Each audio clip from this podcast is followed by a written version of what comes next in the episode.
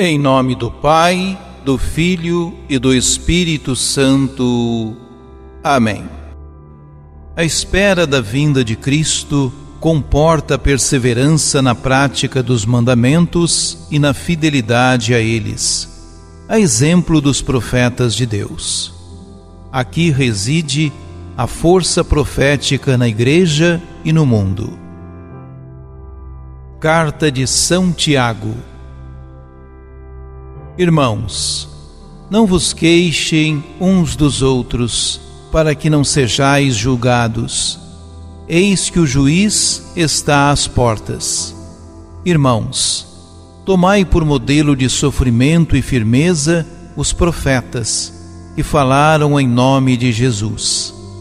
Reparai que consideramos como bem-aventurados os que perseveraram ouvistes falar da perseverança de Jó e conheceis o êxito que o Senhor lhe deu, pois o Senhor é rico em misericórdia e compassivo.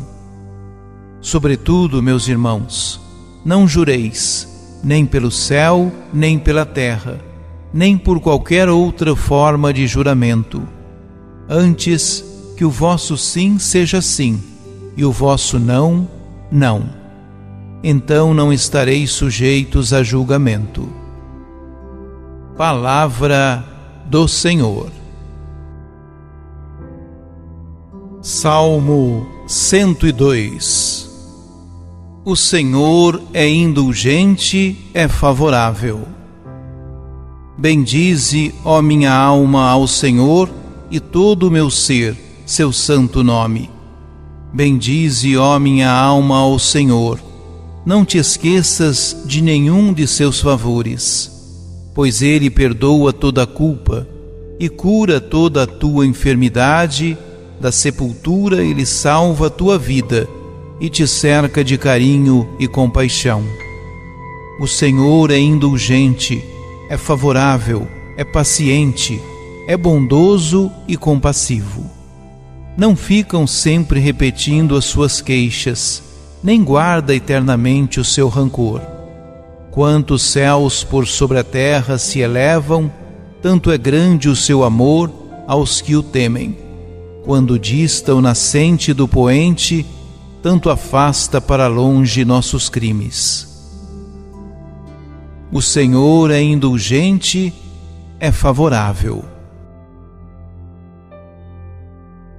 Proclamação do Evangelho de Jesus Cristo, segundo Marcos. Naquele tempo, Jesus foi para o território da Judéia, do outro lado do Rio Jordão. As multidões se reuniram de novo em torno de Jesus. E ele, como de costume, as ensinava.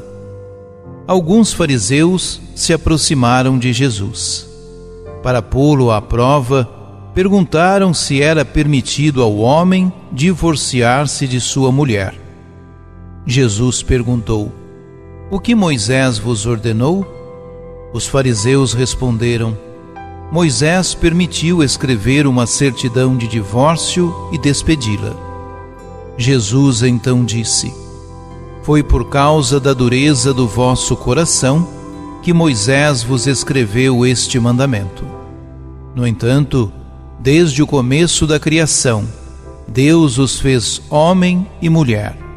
Por isso, o homem deixará seu pai e sua mãe, e os dois serão uma só carne.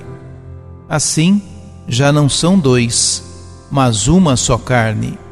Portanto, o que Deus uniu, o homem não separe. Em casa, os discípulos fizeram novamente perguntas sobre o mesmo assunto. Jesus respondeu: Quem se divorciar de sua mulher e casar com outra, cometerá adultério contra a primeira. E se a mulher se divorciar de seu marido e casar com outro, cometerá adultério. Palavra da salvação. A comunidade messiânica deve ultrapassar a moral exclusivamente legalista característica dos fariseus. Eles, com a pergunta sobre o divórcio, querem experimentá-lo, pô-lo em apuros. O divórcio hebraico era regulado por Deuteronômio 24, 1:4, cujo propósito inicial era tutelar a mulher e garantir-lhe certa liberdade. Mas as escolas rabínicas discutiam os motivos de divórcio. As mais liberais achavam que bastava a mulher deixar queimar a comida ou o marido encontrar outra mais bonita para haver divórcio. Outras achavam que só o adultério justificava o divórcio.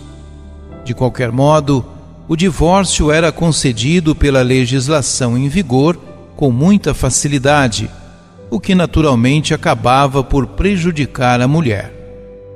Como é seu costume, Jesus responde à questão com outra questão, obrigando seus interlocutores a aprofundar o sentido da sua objeção. No juízo moral, há que distinguir o que é regra humana, por muito aceitável que ela seja, e a perspectiva de Deus. As prescrições mosaicas sobre o divórcio refletem a mediocridade humana e não o projeto primordial de Deus sobre a união do homem e da mulher. A moral farisaica fundamentava-se na não confessada inferioridade da mulher que era considerada propriedade do homem. Para Jesus, à luz do Gênesis, a união do homem e da mulher é a meta de uma plenitude humana. Não é o homem que toma posse da mulher, nem o contrário, mas, ao casarem, ambos se enriquecem mutuamente. A união matrimonial procede de Deus e é um verdadeiro sacrilégio contrapor-lhe um projeto de separação e divergência. O homem e a mulher levam em si a imagem de Deus amor, e ainda que na diferença são chamados a ser uma só coisa no matrimônio, a ninguém é permitido quebrar essa união. Oremos. Bendito és tu, Senhor, que me lembras de que há de vir julgar os vivos e os mortos Ouvindo-te, sou levado a mudar a minha relação com a vida e com os outros. Não existo por acaso, nem avanço na vida sem rumo. Tu és a minha meta, a meta dos meus irmãos. Só tu dás sentido e dás sabor às relações comigo mesmo e com os outros. Fortalece a minha vontade sempre frágil para que conheça o teu projeto original para cada homem e para cada mulher. Esse projeto de amor e de alegria que a tua palavra me revela e que em Jesus assumiu carne humana. Que eu saiba dar o justo valor ao que é humano e colher no meu tempo fugaz fragmentos duradouros, reflexos de eternidade. Divino Espírito Santo, ilumine-me.